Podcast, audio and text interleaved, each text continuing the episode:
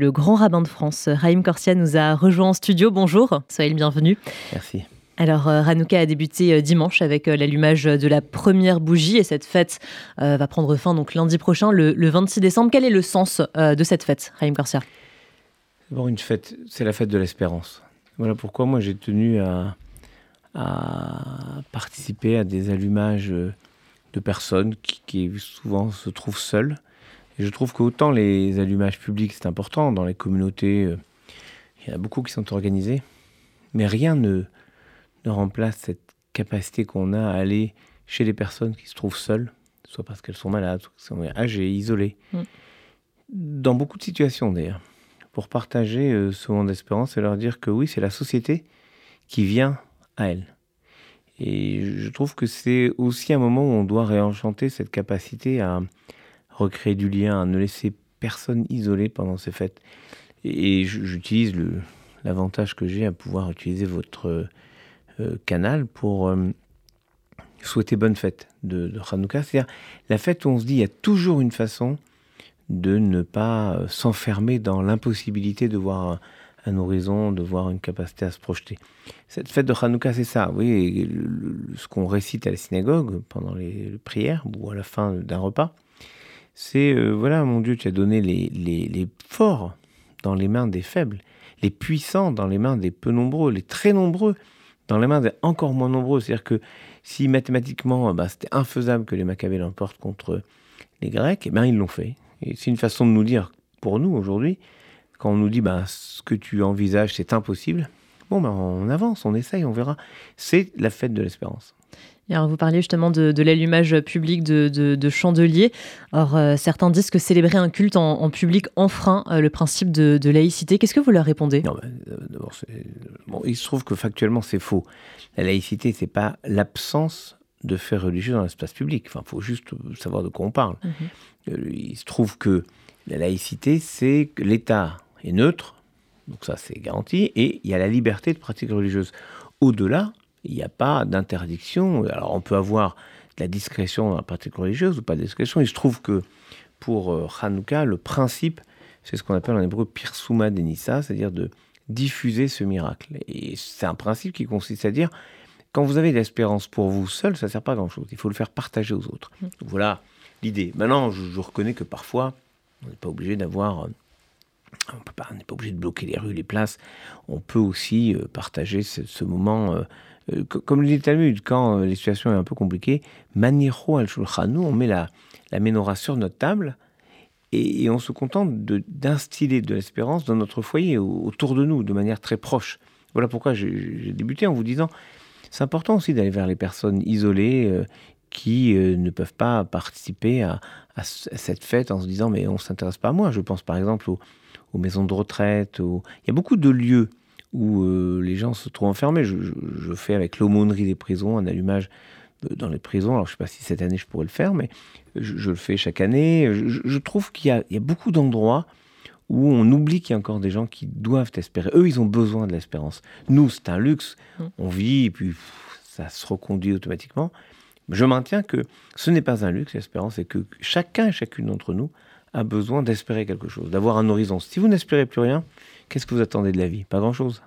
Et en parlant d'espoir, il y a aussi donc forcément Hanouka qui se, qui se célèbre partout dans le monde, en particulier aussi chez les Juifs en Ukraine, euh, qui, qui, sont toujours sous, sous, sous les mhm. bombes, qui, qui persistent, qui, qui, qui s'accentuent. Même quel regard portez-vous sur cette, euh, sur cette communauté donc, qui célèbre aussi Hanouka, mais qui n'est pas forcément dans, dans, dans la joie? Nous avons eu beaucoup de liens avec la communauté juive ukrainienne. On a vu avec le, rabbinat européen, et je veux rendre hommage vraiment au travail incroyable qu'a accompli le, grand rabbin Pinchas Goldschmidt, président de la conférence des rabbins européens, mm. pour coordonner tout, l'accueil qui a été fait, soit par les rabbins de proximité, c'est-à-dire les rabbins notamment euh, en Pologne. Cracovie était un lieu où il y a eu beaucoup d'Ukrainiens qu'on a d'ailleurs aidé, soit les communautés que nous avons reçues ici en France. Le Fonds social a fait un gros travail, et puis les communautés ont accueilli euh, des familles. C'était assez euh, émouvant et important. La question, c'est que ça dure et que maintenant, je crois qu'il y a un risque majeur pour l'Ukraine, c'est qu'on s'habitue. Vous savez, c'est ma fameuse phrase que j'ai toujours beaucoup aimée de Peggy. Il y a pire que les âmes perverses, il y a les âmes habituées. Si on commence à s'habituer à cette guerre, que ce soit un ronronnement, vous voyez, qui était au départ, premier titre dans les journaux. Je suis sûr que vous, quand vous faites votre journal, maintenant, il n'est plus en premier titre. Il y a d'autres titres qui ont devancé. Euh, voilà, c'est la réalité, ou même si c'est pas le vôtre, mais on voit bien euh, dans, les journaux télévisés ou les journaux en radio, ou même les journaux tout court, qu'il faut un événement particulier pour que l'Ukraine revienne au devant de la scène. La réalité, c'est qu'après, avec l'habitude, il y a une forme d'indifférence. Et, je crois que euh, dans ce moment de Hanouka, qui est le moment d'espérance, il faut justement assurer les, les, Ukrainiens, et la communauté juive d'Ukraine en particulier, mais tous les Ukrainiens, de notre attention soutenue à ce qu'ils subissent et euh, de notre solidarité. Alors Gérald Darmanin parle en ces fêtes de fin d'année de menaces terroristes d'un niveau très élevé. Il a demandé aux policiers et aux gendarmes une vigilance particulière et une présence à pied renforcée devant les lieux euh, de culte. Est-ce que vous avez des informations spécifiques à ce sujet, une connaissance d'une menace particulière? Non, il y a un niveau de menace élevé, je dirais comme toujours, sauf que pendant les fêtes, et en particulier pendant les fêtes de Hanouka, mais également pendant les fêtes euh, de Noël qui touchent les communautés chrétiennes, mm. il y a toujours eu une vigilance particulière. On l'a vu parce qu'il y a eu des, assassinats de, prêtres dans leurs églises, donc c'est pas euh, anodin et, il est naturel que euh, le gouvernement assure la protection de tous les fidèles parce que là, il en va de la laïcité. La laïcité, c'est la liberté de pratique religieuse et il n'est pas question que dans notre pays, quelqu'un soit empêché d'accomplir son culte euh, pour quelque raison que ce soit. Donc euh, on voit bien d'ailleurs cette mobilisation avec le contact des communautés euh, par les services de police. Moi j'ai été contacté plusieurs fois pour tel ou tel lieu. Donc il y a vraiment une sorte de signalement particulier et c'est rassurant. Donc oui, on peut pratiquer sereinement. Et donc, on, Gérald Darmanin disait que c'était surtout les synagogues et les églises qui étaient visées par cette menace terroriste. Est-ce que vous-même, vous êtes en contact avec les responsables de la religion chrétienne, catholique, par rapport à ces sujets de, sécurité? Disons que les, chrétiens le découvrent. Euh, nous, malheureusement, c'est une, c'est, une donnée évidente de la conception que nous avons des offices. C'est d'ailleurs assez tragique de se dire que nos enfants, maintenant, mm. n'ont jamais vu les synagogues sans protection. Jamais. Il y a une génération, la mienne, nous avons connu les synagogues où il n'y avait pas forcément de digicode, il n'y avait pas forcément de policiers devant. Maintenant, il y a des, lieux qu'on n'a jamais vus sans, euh, euh, policiers devant. Et c'est à la fois rassurant de voir cette mobilisation de l'État pour garantir la sécurité de ses citoyens, et c'est en même temps terrible de se dire qu'un lieu de culte doit être protégé. Mais c'est la, dure rançon de notre système de vie qui euh, prône la liberté, qui prône la laïcité. Et il faut défendre ce système, y compris avec ce, coût humain important de, personnes qui sont devant nos lieux de culte, parfois nos écoles, euh, de manière à assurer cette protection qui, est vitale. Et c'est vrai que le, monde chrétien découvre lui aussi cette menace et l'impératif de donner les horaires de début et de fin des offices, de, faire ce que nous faisons et ce que le SPCJ euh, fait de manière incroyable. Et je veux vraiment utiliser cette occasion pour rendre hommage au travail que le service de protection de la communauté juive accomplit.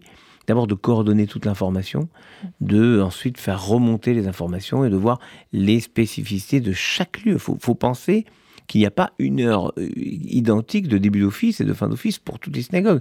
C'est vraiment de la dentelle avec une précision et, vraiment, je, veux leur rendre hommage parce que ces garçons et ces filles sont formidables. Ils sont aussi l'honneur de la communauté et l'honneur de la France. Et donc toutes les synagogues là actuellement en France sont, bien protégées Comme c'est le cas toute l'année, mais c'est vrai qu'au moment des fêtes, il y a toujours une attention particulière. Je, crois aussi savoir que les grands magasins le sont aussi. Mmh, bien sûr.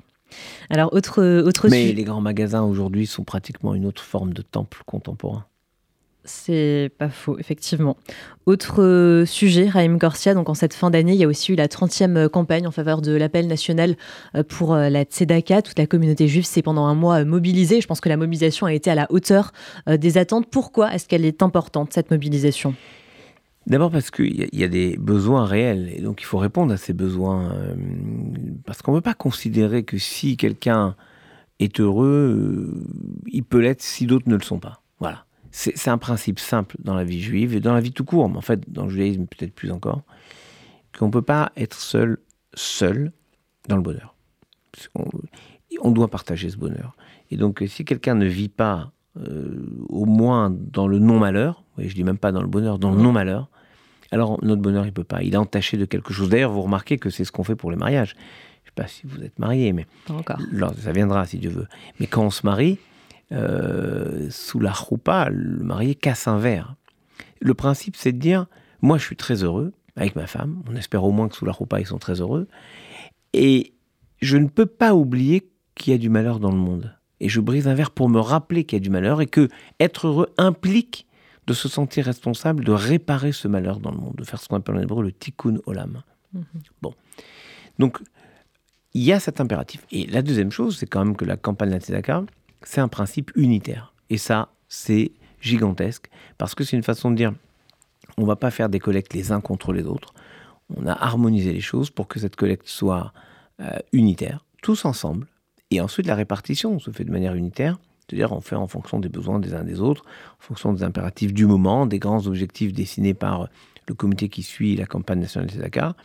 Et je trouve que c'est euh, un très beau signe qu'on produise de l'unité. Et qu'est-ce que vous avez retenu de cette 30e campagne spécifiquement? Qu'on est capable, enfin que la Tzedaka est capable de se réinventer. C'est pas 30 fois la même chose, c'est chaque fois différent, chaque fois euh, euh, avec des partenaires différents, avec des personnalités qui soutiennent euh, des personnalités différentes. J'aurais peut-être, voilà, je suggère quelque chose pour la 31e. c'est que je trouve important que tous les anciens parrains, partenaires, soient toujours associés comme euh, si on leur rend des grâces. On ne rend pas hommage à quelqu'un uniquement parce qu'il fait quelque chose ponctuellement, mais puisque quelqu'un fait quelque chose à un moment, on lui rend hommage sur le long cours. Et, je sais bien que parfois on se dit, mais celui-là, il s'est moins impliqué, il s'est plus impliqué, il a fait ci, il a fait ça. Celui-là a fait tel film, on n'aime pas ce film, on discute ce film, donc on l'invite, on l'invite pas. Je trouve que c'est pas le principe de l'unité. Je trouve que l'unité, c'est de dire quelqu'un a aidé, eh bien, il est toujours avec nous. Mmh. Et c'est peut-être ça, euh, la conquête. Euh, à venir sur, euh, pas uniquement sur la Tzedaka d'ailleurs, sur notre vie communautaire, c'est de ne jamais voir les personnes, réduire les personnes à leur utilité ponctuelle.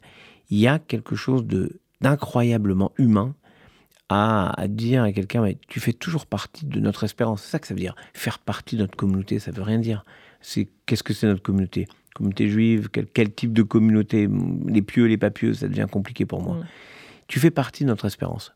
On peut être non juif, et construire. Moi, je connais des non-juifs qui s'investissent de manière merveilleuse dans euh, l'espérance que porte le, peuple juif. On l'a toujours vécu comme ça. Dans la Bible, il y a Yitro, le beau-père de Moïse, il n'est pas forcément juif, et il participe de quelque chose d'essentiel dans, euh, dans, la, dans, la, vie juive. Mm. C'est lui qui va dire à, Moïse, écoute, prends des cours de management, euh, tu n'arriveras pas tout seul, c'est dans l'Exode chapitre 18, à partir du verset 13 il dit à Moïse, écoute, organise un peu ton système pour euh, écouter tout le monde, des chefs de 1000, des chefs de 100, des chefs de 50, des chefs de 10.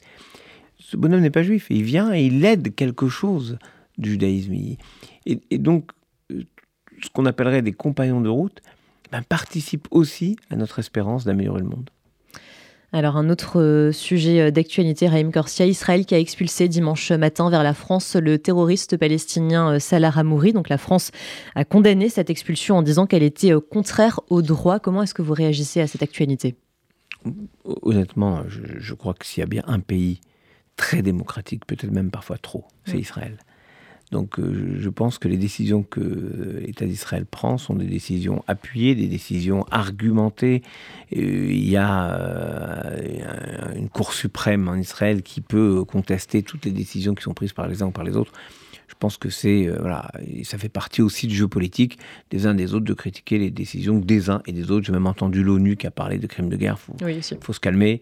Euh, je pense que quand vous présentez les choses en disant le terrorisme, voilà, les choses sont dites. Et je pense qu'on a le même problème en France. Il faut jamais oublier qu'on a le même problème quand on veut renvoyer des gens euh, dans leur pays. Je pense aux OQTF, par exemple, mm. les fameuses obligations de quitter le territoire français. Ça nous met en rage quand les pays destinataires ne veulent pas les récupérer. Donc euh, il faut juste comprendre qu'il y a parfois des positions qui sont certes peu rationnelles, mais qui sont à peu près logiques dans le jeu diplomatique. Je trouve que voilà, il y a assez de recours euh, en Israël, qui est un pays ultra démocratique, pour qu'on soit rassuré sur la légitimité de cette décision. on va quand même rappeler que les députés insoumis ont accueilli Salah Hamouri en héros, j'ai envie de dire. Ils, ont, ils sont même allés euh, jusqu'à parler, je cite, de déportation par Israël. Que dites-vous par rapport à ça? Bon, ils restent cohérents, les députés LFI. Ils ont, ils ont en permanence utilisé la Shoah pour la détourner, pour la retourner même contre les Israéliens, pour euh, expliquer en gros que les Israéliens font à certains ce que les nazis faisaient aux juifs. Donc c'est la même haine antisémite. Moi, moi je, le dis très froidement. Mm. Et je trouve que ce que vous racontez est abject et conforme à ce que malheureusement on perçoit très régulièrement chez eux. Et toujours au, sujet de, la Shoah, il y a en ce moment l'exposition euh, Spirou dans la tourmente euh, de la Shoah qui se tient donc au mémorial euh, de la Shoah. Donc elle retrace la rencontre imaginée par le dessinateur Émile Bravo entre donc le héros belge et le peintre juif allemand Félix Nussbaum qui lui a réellement été une victime de ce génocide. Que pensez-vous de cette initiative? Le, Talmud dit, écoutez comme c'est joli en hébreu, Dibra Torah, la Shon Ben Adam. La Torah a toujours parlé la langue des hommes la langue du moment. Et je crois qu'il y a une langue particulière du 9e art, de, la bande dessinée, que les héros de bande dessinée ont accompagné notre imaginaire. Euh, on a pu rêver avec Simba, avec le roi lion, on a pu rêver voilà, dans des dessins animés, et on a pu rêver à la, bande dessinée. Quand euh, Tintin euh, nous faisait découvrir des pays, et je ne parle pas des pays imaginaires comme le Sept d'Autocar, non, je parle des pays réels, c'est aussi une façon d'aller faire découvrir le monde. Donc euh, je trouve que c'est aussi une façon de montrer par euh, la bande dessinée à quel point euh, la Shoah a, brisé quelque chose dans l'espérance de l'humanité. Je crois que d'ailleurs l'un des livres les plus bouleversants sur la Shoah, c'est Moss, qui est une bande dessinée. Et peu, peu de livres, y compris des livres forts, touchent autant que cette histoire de, de chat et de souris, mhm. ou euh, qu'on pourrait prendre, vous voyez, à la légère en faisant une bande dessinée, mais pas du tout. Je pense que Moss euh, est quelque chose de, été un, basculement dans la capacité euh, d'un autre public à prendre conscience de la Shoah. Et l'historien Georges euh, Georges Bensoussan, pardon, qui a donc aussi publié notamment Histoire de la Shoah en 2020, dénonce euh, cette récupération de la Shoah par la société du, spectacle. Donc c'est pas votre ressenti finalement? Non, il faut, il faut voir comment c'est fait. Georges Bensoussan est vraiment quelqu'un qui a une sensibilité euh, très forte, très souvent juste. Moi, je suis souvent, je dirais quasiment toujours en harmonie avec lui, avec ce qu'il dit, avec ce qu'il pense. Il a été, n'oublions pas, l'un des premiers à nous alerter sur puisqu'il avait participé de manière très forte à, à ce livre de 2002, Les territoires perdus dans la République. Donc moi, je, fais confiance à Georges Bensoussan. En revanche, peut-être que parfois, euh, c'est une question générationnelle. on doit comprendre, vous voyez, Dibra Torah Lachon Ben Adam. La Torah et la vérité doivent s'exprimer avec le langage d'aujourd'hui. Quand vous présentez le journal, mm. vous ne le faites pas comme Léon Zitrone. Pourtant, vous êtes journaliste, c'était journaliste. Mm-hmm. Pourquoi? Parce que vous, parlez la langue que vos concitoyens doivent comprendre, vos contemporains doivent comprendre. Et Léon Zitrone, c'était très joli, mais aujourd'hui, ça paraît très suranné, mm. dépassé. Donc, il faut que chaque époque produise sa façon de faire sens. Et moi, je puis vous assurer que euh, euh, utiliser, vous voyez, euh, Spirou, un autre vecteur, à un moment, ça peut être quelque chose de très fort. Raïm Garcia, un plan euh, de lutte contre l'antisémitisme va être euh, dévoilé dans les prochaines semaines par, euh, par le gouvernement. On imagine que l'exécutif vous a consulté. Qu'est-ce que vous attendez concrètement de ce plan qui va être dévoilé? On avait été consulté pour le premier plan de la DILCRA, hein, qui avait mobilisé beaucoup de fonds, et à un moment, la réalité des actions se, se, construit sur la capacité à mettre des moyens. Donc, moi, ce que je, je vois, c'est que il faut mobiliser tous les services de l'État c'est une question de moyens, c'est une question de volonté politique. La lutte contre l'antisémitisme, c'est évidemment lutter contre les agressions, mais de mon point de vue, c'est aussi faire en sorte que nos étudiants n'aient pas le problème majeur d'être embêtés, il n'y a pas d'autre mot, pour passer des examens le Shabbat, les jours de fête. Et la réponse des fois des institutions, des écoles, des universités, c'est-à-dire d'une part de la France. J'entends que les universités sont indépendantes. Ok, mais elles sont une part de la France. Mm. Quand un professeur d'université répond à des élèves des choses inadmissibles sur le fait que bon bah il n'arrive pas à faire, qu'il le fasse ailleurs, c'est tragique parce que qu'on le veuille ou non, c'est aussi une réponse de, de, l'État, c'est-à-dire de ce qu'est la République. Mm-hmm. Et ça, je ne peux pas l'accepter. Donc je pense qu'il faut aussi mobiliser non seulement des moyens pour lutter contre la haine sur Internet, ce qui est une réalité, la violence au quotidien, tout cela, il faut le faire. Mais on ne peut pas aussi oublier le fait que si on déstabilise la capacité à vivre son judaïsme dans la société, c'est pas qu'on encourage l'antisémitisme, c'est qu'on dit de manière implicite, et je dirais pire peut-être, de manière euh, non explicite, on dit aux juifs, votre place elle est compliqué ici. Or, je vous dis, moi, que les choses pour moi sont très simples. Si les juifs sont heureux en France, la société va bien. Mhm. Si les juifs sont malheureux, c'est que la société dans son ensemble va mal. Or, l'objectif du gouvernement, de tous les gouvernements normalement, c'est de faire en sorte qu'il y ait de la sérénité et du bonheur dans l'ensemble de la société. Alors encore un, autre sujet euh, d'actualité, Raïm Corsia, c'est la, Convention citoyenne sur la fin de vie qui a débuté donc le 9 décembre dernier. Les représentants des principales religions sont partagés sur, euh, sur le sujet. Quelle est votre position à vous? Bah, Nous avons eu le grand honneur d'être auditionnés par la Convention mm. citoyenne vendredi dernier. J'ai pu rappeler les impératifs qui sont euh, ceux du judaïsme, à savoir la protection de la vie, la, négation, le rejet du martyr. On n'a jamais euh, survalorisé la souffrance, donc pas d'acharnement thérapeutique, oui à euh, l'apaisement de la souffrance, mais non à une société qui encouragerait l'euthanasie, qui encouragerait, même si vous employez des mots un peu plus édulcorés qu'euthanasie, quand vous dites suicide assisté au lieu d'euthanasie, bon, tout ça, mm. c'est une autre façon de dire la même chose. La réalité, c'est qu'on ne peut pas proposer à une société comme seul objectif la mort. On doit proposer ce qui me paraît le plus incroyable, l'accompagnement ce, que vous avez très bien décrit dans la Tzedaka, campagne mm-hmm. unitaire. Qu'est-ce que la Tzedaka? C'est-à-dire des personnes qui sont à un moment dans l'isolement, dans la souffrance, dans le manque. Tu n'es pas seul. Or, la seule chose qu'on aura proposée, d'après certains, au moment euh, où des personnes souffrent, soit souffrent physiquement, soit souffrent psychiquement, de ne pas pouvoir s'imaginer avec la perte de beaucoup de possibilités, c'est de leur dire bon c'est pas grave, on va vous, on va vous aider à mourir et puis on n'en parle plus. Mais c'est pas pensable. Mm-hmm. Donc euh, il y a une différence, si vous voulez, entre euh, se poser des cas de conscience et euh, empêcher la souffrance, et considérer qu'on a bonne conscience, qu'après tout, on peut faire ce, qu'on veut, puisque la loi nous le permet. Et, je trouve que c'est toujours dangereux d'aller très loin dans la permissivité des choses.